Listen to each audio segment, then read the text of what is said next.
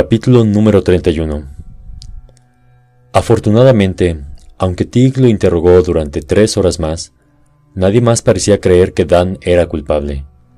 No tenía motivos para lastimar a Félix ni historial de violencia, y cuando la policía registró su habitación, no encontró nada de interés, pero, sobre todo, Félix había despertado en el hospital y había jurado que no creía que Dan estuviera detrás de lo que había sucedido. Estaba absolutamente agotado cuando lo dejaron irse. Acompañó a sus padres al automóvil y rechazó su oferta de cenar con ellos en la ciudad. Solo quería volver de una vez a su habitación. No había dado ni dos pasos hacia Brookline cuando vio a la profesora Reyes caminando cerca de un bote metálico para colillas de tabaco. Ella lo saludó de lejos con la mano que sostenía el cigarrillo y le hizo señas de que se acercara. Veo que no llevas esposas, dijo a modo de saludo. Sus ojos cafés brillaban tras el velo de humo que se elevaba desde sus labios. Es una buena señal. Parecía que tus padres estaban muy preocupados por ti. Oh, están bien. El ambiente se puso un poco tenso allí dentro. Aquel día llevaba un collar hecho de ópalos finos y blancos como huesos. No conozco los detalles, pero pareces un buen chico. Sacudió la cabeza, frunciendo los labios para lanzar una bocanada de humo, hacia arriba y lejos de ellos. Brookline tiene cierta capacidad de apoderarse de las personas. Siempre ha sido así. Es la profecía autocumplida de la locura. Si alguien te dice suficientes veces que estás loco, con el tiempo se vuelve realidad. Es como ese viejo chiste de los psiquiatras. La locura solo está en tu mente. Dan miró sus zapatos y sintió la tentación de decirle que no era así que algunas enfermedades eran de hecho muy reales. No estoy seguro de lo que quiere decir.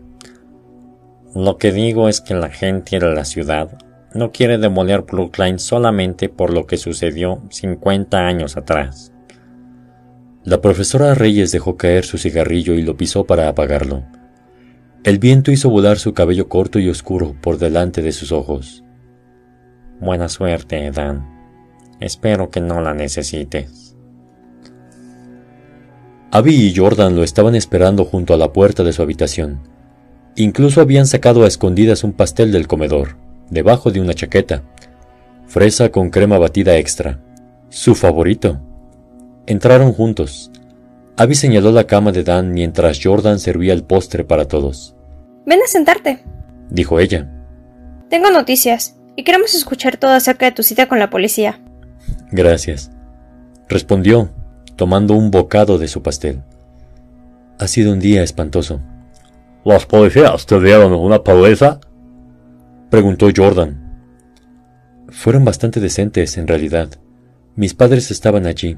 Eso ayudó. ¿En serio? preguntó Abby, preocupada. ¿No te van a obligar a irte, o sí? No. Puedo terminar el curso. Al menos eso. Y Félix también me salvó. Supongo que le dijo a los policías que no creía que yo fuera una amenaza. Decidió no contarles el resto. En ese momento los necesitaba de su lado. Dan, lo siento tanto, murmuró Abby, acercando su silla. Pero al menos no estás en problemas. Eso es bueno, ¿no? Sí, lo es. Entonces, ¿cuáles son tus noticias? Ella se iluminó. Dan estaba agradecido de tener una excusa para dejar de hablar de sí mismo, y Abby parecía que iba a explotar de entusiasmo. La noticia es que he decidido contarle la verdad a mi padre acerca de Lucy. Dijo, rebotando en su silla. Y es hora de que sepa de ella, y he encontrado pistas. Merece saber la verdad. Es decir, yo querría saber. ¿Ustedes no? Wow, dijo Dan. No sabía si era el cansancio u otra cosa lo que le impedía compartir el entusiasmo. ¿Estás segura de que es una buena idea en este momento? ¿Qué? Preguntó Abby lentamente.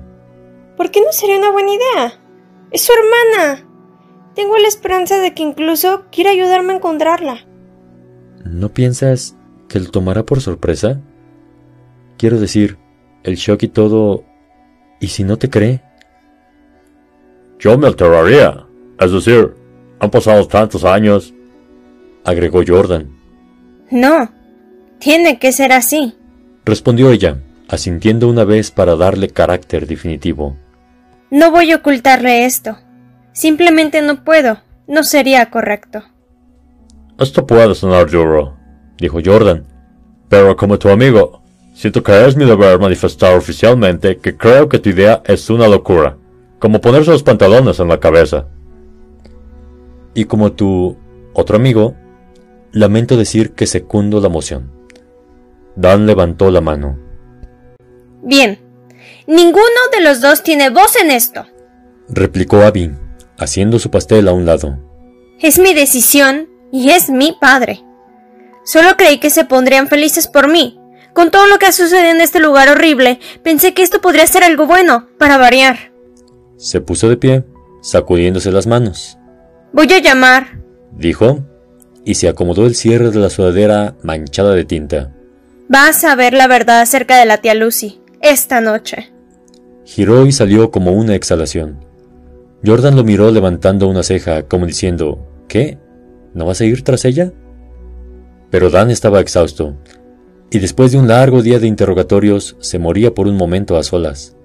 Además, había algo que necesitaba revisar con urgencia, algo en lo que había tratado de no pensar desde la clase de aquella mañana. Jordan pareció captar la indirecta. Bueno, ya sabes dónde encontrarme, supongo.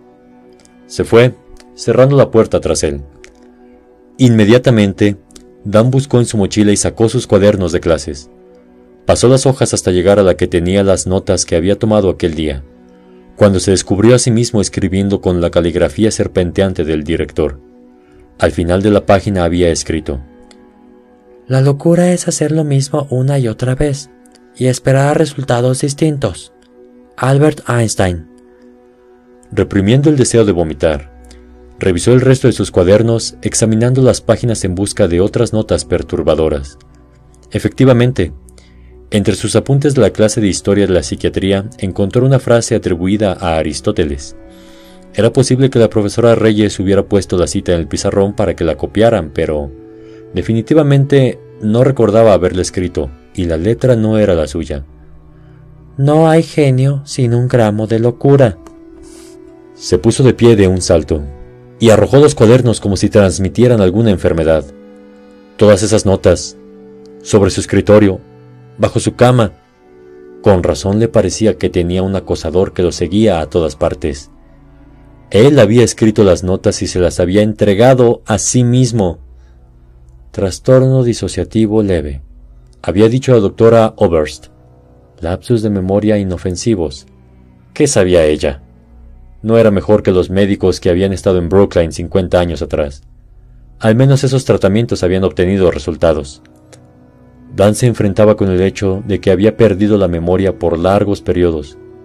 Había olvidado mensajes de texto, notas, incluso fotografías con sus mejores amigos, y, ah, claro, ¿quién podría olvidar el pequeño detalle de que cada vez que había habido un ataque, él había sufrido una interrupción en la memoria que no podía justificar? Había estado inconsciente en el sótano cuando asesinaron a Joe, durmiendo en su habitación cuando atacaron allí, y enviando mensajes de texto inquietantes cuando a Félix lo golpearon con una palanca casi hasta matarlo. Estos lapsos de memorias distaban mucho de ser inofensivos, a su parecer. Pero no estaba listo para creer que era un asesino a sangre fría. Estaba canalizando al director, no al escultor. Y por extraño que fuera a hallar consuelo en eso, tenía que admitir que definitivamente prefería encontrar notas siniestras entre sus cosas que un garrote. ¿Y qué hay de los padres biológicos? Las preguntas del oficial Tig seguían resonando en sus oídos.